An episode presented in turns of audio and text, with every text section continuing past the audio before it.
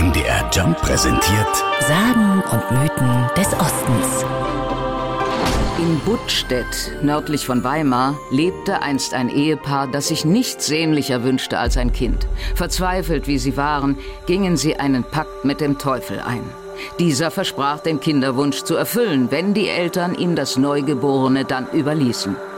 Und kurz darauf hielt das Paar dann einen Jungen in den Armen. Diese mittelalterliche Sage war damals ein beliebter Tratsch, erzählt Michael Dürow, Leiter des Kunsthauses in Buttstedt.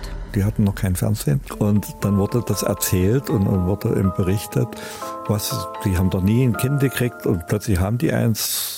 Wie, wie geht das? Und das kann doch nur mit dem Teufel zugehen und schon ist die Geschichte entstanden. Das Paar brachte es dann aber laut der Legende nicht übers Herz, den Kleinen wegzugeben. Es flehte und betete zu Gott, er möge ihnen in dieser misslichen Lage helfen.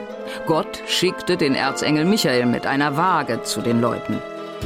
Der Teufel sollte sich in die eine Waagschale setzen und das Kind in die andere. Der Engel versprach dem Teufel, wenn er schwerer sei, dürfe er das Kind behalten. Die Schale mit dem Kind sank tief hinunter und der Teufel blieb oben. Michael Dürow fasziniert vor allem die soziale Botschaft, die hier vermittelt wird. Das Kind kaum auf der Welt hat eben einfach trotzdem Mehrwert. Ne? Es ist ja nicht schuld dran, dass da so ein Pakt gemacht wurde, sondern die Eltern einfach in ihrer Hilflosigkeit. Die Sage wurde auf dem Brunnen vor dem Buttstädter Rathaus in Stein verewigt.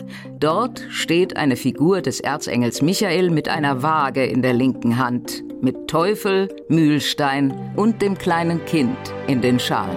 Sagen und Mythen des Ostens. MDR Jump. In Sachsen, Sachsen-Anhalt und Thüringen zu Hause.